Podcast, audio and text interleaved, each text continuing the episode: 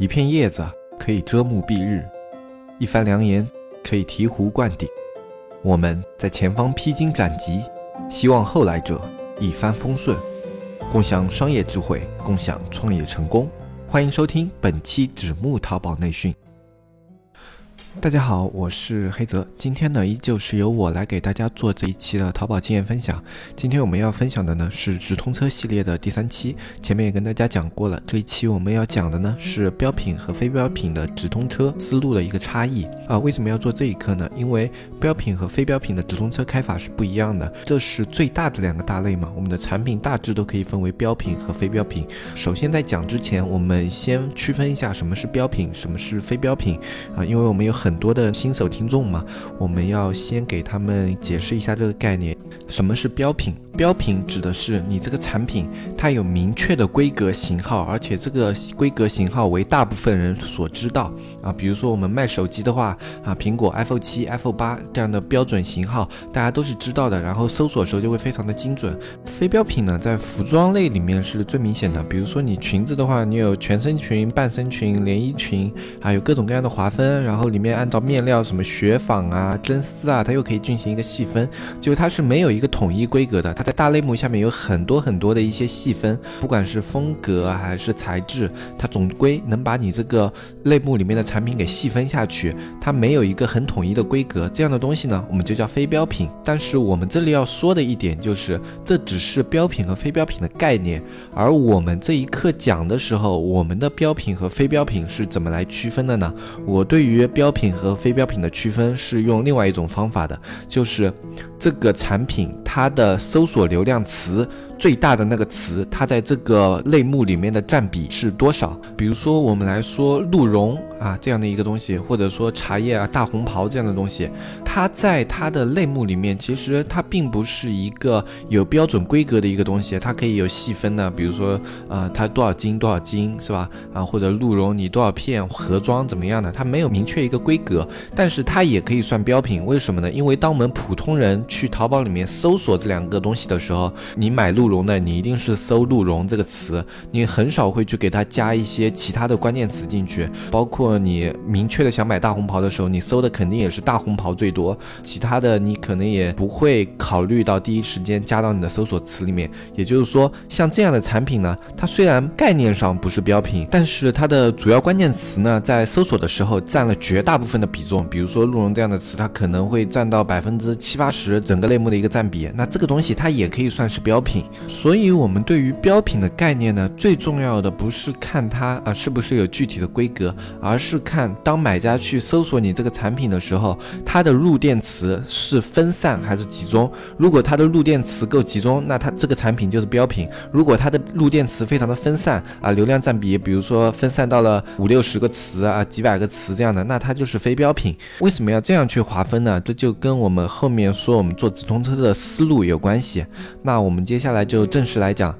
标品的直通车和非标品的直通车有什么样的差别。首先，我们来讲标品的直通车。在讲标品的直通车的开法之前，我们要先明确一个概念：不管是标品还是非标品，你去开车的一个目的是获取自然流量。获取自然流量以后，你的自然流量可以为你带来利润，而且这个利润要大于你在直通车里面的花费，这样你的车才算是有意义的。如果你的直通车给你带来了流量以后，你按它的平均转化去算，发现它最后可能会亏钱，那么这这个直通车就是没有意义的，就它没有给你盈利。当然，引流款我们要另算，因为引流款我们说过它是用来加直通车的账户权重呢，它的目的呢是节省其他车。的成本，而不能看这个产品它本身的表现，你要给它算到整体的直通车的账户里面，这个引流款它有没有在赚钱？好，那么我们接下来就先讲标品的直通车的开车思路。标品的直通车开车思路是怎么样的呢？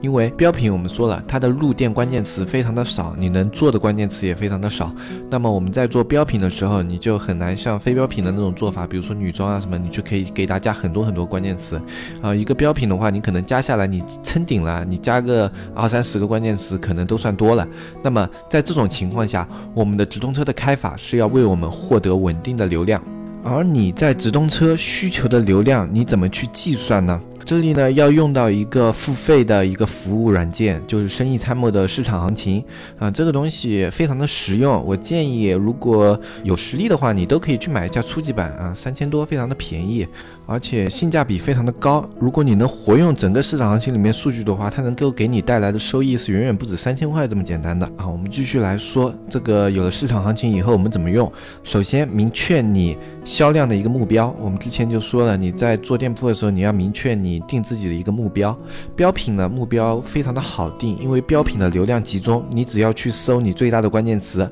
然后让它进行一个销量排序。在它进行销量排序的时候呢，你去看你想要达到一个怎么样的销量，比如说你的目标是啊每个月卖出五百件啊，或者每个月卖出五千件，那么你就在这个销量排行里面去找对应的位置，然后在找到它的对应位置以后呢，你去看你对应的这个买家它的销量是多少，然后它的销量你再放到那个市场行情里面，你去找到它，把它标题复制进去，然后找到它的宝贝，找到它的宝贝以后呢，你就。就可以看到它的一个流量构成，啊，它会显示你这个竞争对手，它现在是有多少来自手淘啊，多少来自 PC，然后有多少来自直通车，还有手淘首页，它会很细的帮你区分出来，然后你去看它的直通车占比，然后根据它的总流量去算出它的直通车占比，这个数据先记下来，然后我们后面会用到，在你记下来它的直通车占比之后呢？你再去看它的整体流量需求是多少，然后这个流量位置就是你需要用直通车去获取的一个流量的值。新品的话，我们肯定是没有流量的嘛。那么在早期，你的直通车就是要开大力度去获取到那么多的流量，然后呢，在中期。你在前期进行扶植之后，如果你的数据是正常的，那么在中期的时候，你的直通车就会达到一个有自然流量进来这么一个情况，但不是非常的多。在十五天大概这节点的时候，你会有部分自然流量进来，但是它不会非常的多，它还没有达到一个行业平均的水平。然后这时候你的直通车的出价，你可以慢慢给它降下来，就是你补的流量数量可以开始稍稍低一点，少一点。然后当这个。自然流量继续上涨的时候，你的直通车流量持续的给它压缩，然后当它在三十天左右，应该就会达到一个自然流量的一个正常值，就是你的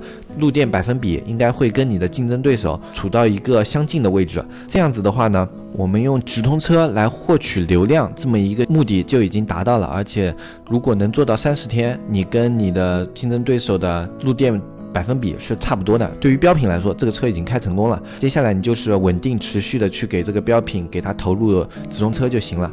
然后我们还要计算一件事情，就是标品你一定要在开之前就计算好这个坑位它的利润。比如说你的竞争对手他在这个坑位上卖了五百件货品啊，当然这个竞争对手的卖价要跟你的产品是接近，你们的产品之间要有一个啊相似性啊，这样才是有参考意义的啊。然后他卖了五百件货品。啊，你就用五百去乘以它的单价，这样就是你在这个位置的一个单坑产出啊。在这个位置的单坑产出呢，你就可以算出来你在这个位置的销售额是多少，然后减去你的产品成本，你用利润再去减去你的直通车花费，看你这个位置你大概的直通车花费啊是。盈利的还是亏本的？如果是亏本的话，那我们标品是绝对不能去做亏本的这个坑位的，因为我们标品本身的流量词非常的少啊，你总共就只有那么几个流量词可以做。那么在这个位置上，你是绝对不能去做亏本的这些坑位的。标品你的坑位一旦亏本，就表明你这个款一定是不赚钱的。我们做生意是要赚钱的，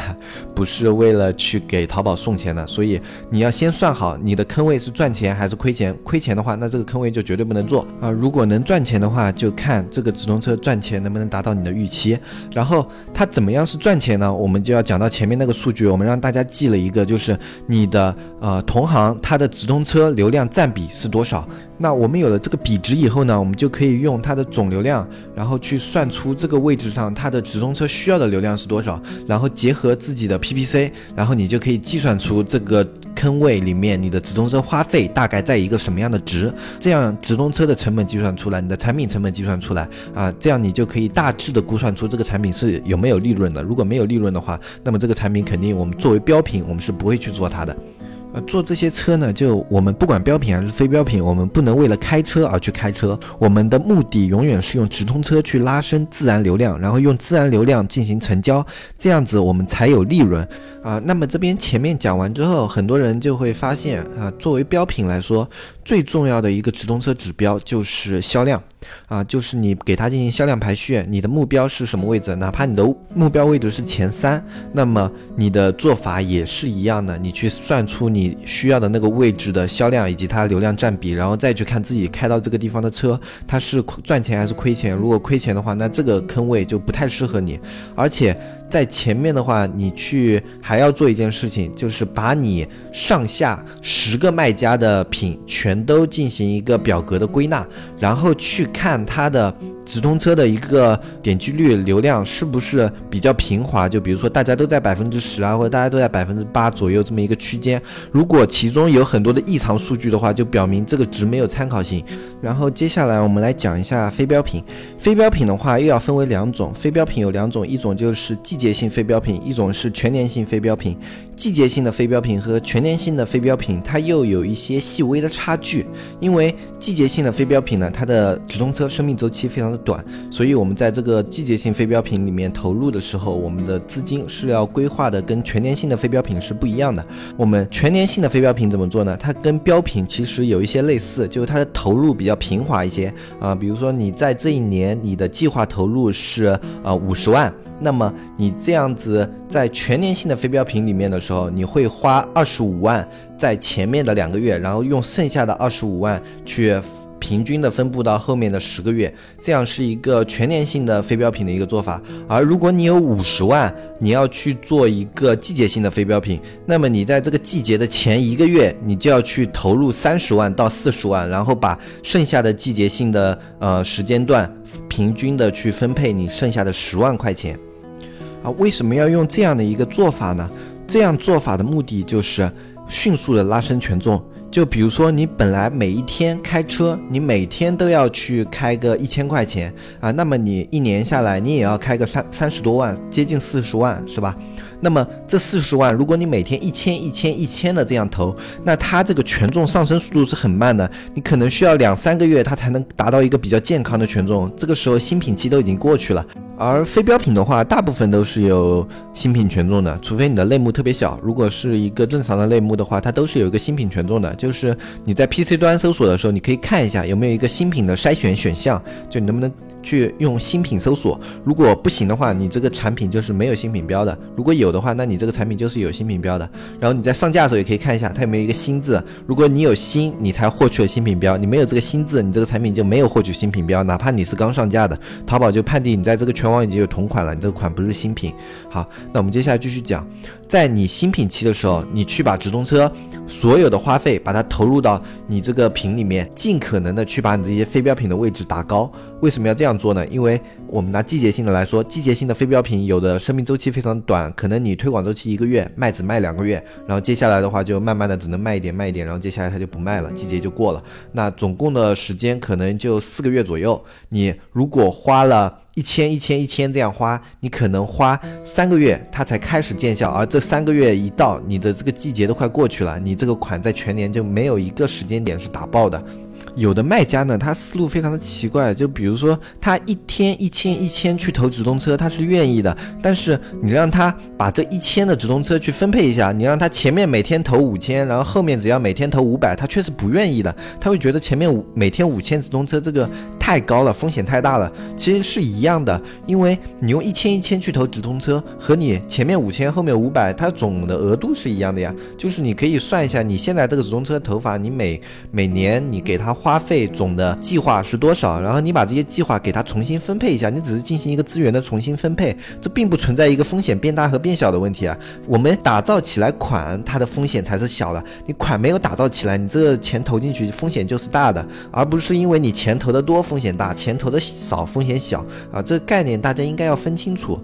啊，好，那我们来说为什么要先把钱投到前面？我们前面说了，因为是要加在新品期的权重，尽快的打爆这个新品啊。对于季节性的产品更是如此。我们前面说了，我们要先进行测款，测款三到五天，三到五天测款结束之后，两周到三周时间，你一定要把你。这一次投入的计划的百分之五十以上，全都花在第一个月，因为这一个月你的权重是最高的，你能做起来这一个月，接下来你会有两个月的成熟期，在两个月成熟期的时候，你需要给直通车做的就是稳定它的表现，你稳定它现在一个总的一个流量啊，不要让它流量下滑就可以了。你的直通车每天要做的是补充自然搜索的流量，而不是用直通车再每天去获取流量。有的人很注重直通车的 ROI，其实这个思路也是错的，因为直通车的 ROI 它的。作用就只是看它直通车有没有盈利，但是我们开直通车的目的，最终不是让直通车盈利，我们开直通车的最终目的是拉取更多的自然流量，自然流量才是让我们获取利润最快而且最稳的一个手段啊！你用直通车去获利的话，其实都是一个呃很亏的一个状态。比如说你直通车现在 ROI 可以做到四点五啊，但是你投入的金额比较小，它拉来的流量有限，这个时候你反而。不如去把 ROI 做到二点零，去拉升两倍的流量。为什么要拉升两倍流量？你拉了更多的自然流量，那么你的点击量更多，点击量更多，你的 PPC 更加容易降下来。点击量也是很重要的一个指标，这样你可以拉升更多的客户在直通车里面，直通直通车的账户权重呢也会上得更加的快。这样子呢，你在新品期的效率就特别的高，而且这样能拉升过来的自然搜索流量又非常的大，这样你的直通车才达到了它的目的，而不是直通车在赚钱，然后你每天投个。啊，一百，然后他在直通车里赚个两百，这样就够了。这样的话，其实还不如你在直通车里面不要赚，然后去让他获取更多的流量，让这个产品在自然搜索里面有更好的表现。然后在后期你再去降下来直通车的一些花费，然后只要自然流量的呃表现稳定就可以了，不要让自然流量下滑。这就是为什么我们在开一个季节性产品的时候，要在前一个月把所有的资源都倾斜到第一个月，这是为了拉升我们的直通车权重，同时也是为了拉升这个产品。获取更多的自然流量，以达到一个盈利的目的。接下来我们讲全年款，全年款的话，其实大的差别没有，只是全年款的话，你可以把资金放的稍微的松一点，就你可以用两个月去打造，因为它的盈利周期比较长。全年款的盈利周期一般是季节性产品的两倍左右啊。如果你维护的好的话，你的全年款可以达到一个三倍到四倍，季节性的三倍到四倍啊。这样的话，你的投入周期稍微长一点也没有关系啊。但是如果你有能力在第一个月把这个账户权重拉到最高的话，也是很好的，因为这样的话，你在第一个月就可以拿到最好的一个流量位置，这样对我们产品来说是非常健康的一个状态。那关于标品和非标品的直通车差别，我们大概就已经这样讲完了。就是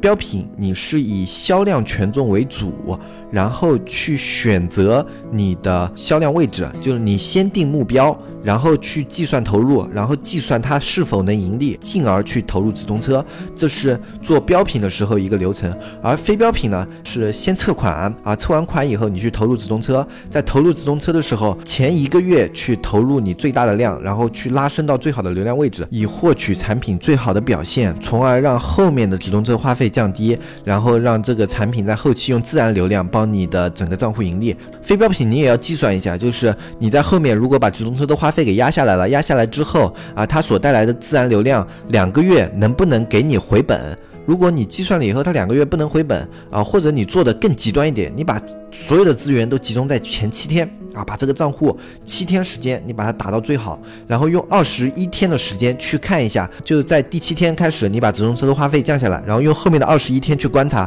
这样的一个直通车它的一个补充流量的做法能不能给你持续带来盈利。如果不行的话，那么就砍掉这个计划，因为。你再继续开下去，它也是损失。就非标品的话，比标品难控制一些，但是非标品的话，你一旦做爆，它的爆点是要比标品的上限要高的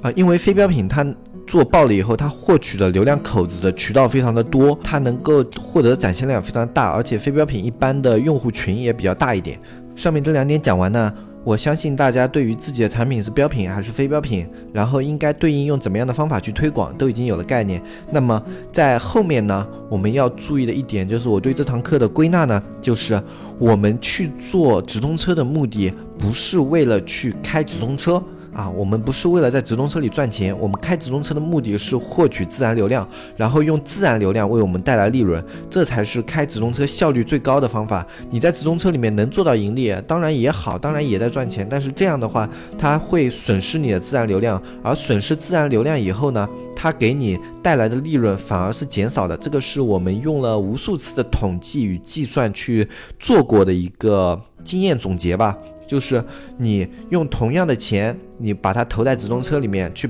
维持它的呃一个高的 ROI，与把这一笔钱转化出来去做低 ROI，做高它的展现量和点击量，它最后能带来的一个结果是不同的。高 ROI 的话，你能。保持的一个流量位置是比较差的，一般，而一个低 ROI 但是高点击量的一个位置，它能带来的流量值非常的多，然后它能带来的访客多，然后它能够给你带来的利润就反而比 ROI 里面给你带来的利润是更高的。啊，那像我们做淘宝呢，一般都要有一点梦想吧，因为你既然都来创业了，你的目的如果只是啊赚个几千块钱啊，虽然。啊，对于有的人来说也够了，但是我觉得，如果你用只要转换一种方法，你就可以把这个几千变成一万啊，或者把这个一万变成十万，那么我觉得这样的方法就值得去尝试一下。啊，我这边也是给大家提一个意见，然后大家如果平时有在开车，已经开了很长一段时间车，一直在投入的话，那么我觉得不妨把你的投入的思路稍微转换一下，不要把啊每天一千一千一千的这样的开车方法继续持续下去，你可以在一款上面试一试，把这一个款前面集中去推高直通车权重和产品权重，后面。压低去用自然流量获取利润，这样的做法是不是要比你单纯每天一千一千去开车，这样能够获得更多利润？你可以自己去做一个统计啊，因为我在这里说的话，也只是跟大家分享一些数据和经验。我觉得最重要的还是自己的一个实操，自己累积下来自己的经验才是最脚踏实地的。今天这一期节目我们就讲到这里。文章呢，同样是会在社区里面更新，我们会更新图文，同步这个音频。大家有兴趣或者哪个地方没有听太懂的话，可以再去看一下文章，可能会比较清晰一点。关于我们社区怎么加呢？可以看我们节目下方的声音简介，然后里面有小安的微信以及我们小程序的名称，大家搜索去找小安，呃，开放权限就可以了。价格的话是二百九十八，现在是二百九十八十三个月。同时，我们现在社区里面有部分卖家有一个需求，就是他们想要去找一些美。工基础比较好的一些人去给自己做一下详情页产品的拍摄啊，这样的一些工作，他们想要外包出去，就让别人帮忙做一下。听众或者社区里面有美工基础特别好的，又想承包一些私活的话呢，你就可以去跟小安联系一下，然后小安呢会把你们拉一个群，然后那些有需求的卖家呢，我们也会拉到那一个群里面，然后你们可以在群里面谈或者自己私聊啊，因为我们只是搭建一个平台，我们不从这里面收取任何的利益，只是为了方便我们社区里面的卖家和里面的美。工可以进行一个资源互通啊，一方面解决了大家的详情问题，一方面这些有美工优势的也可以把它们转化成金钱啊，我觉得这样来说也是非常好的啊，也算是一种创业的尝试形式吧。我觉得如果你有一技之长的话，那么你自己为自己去做，我觉得绝对是划算的。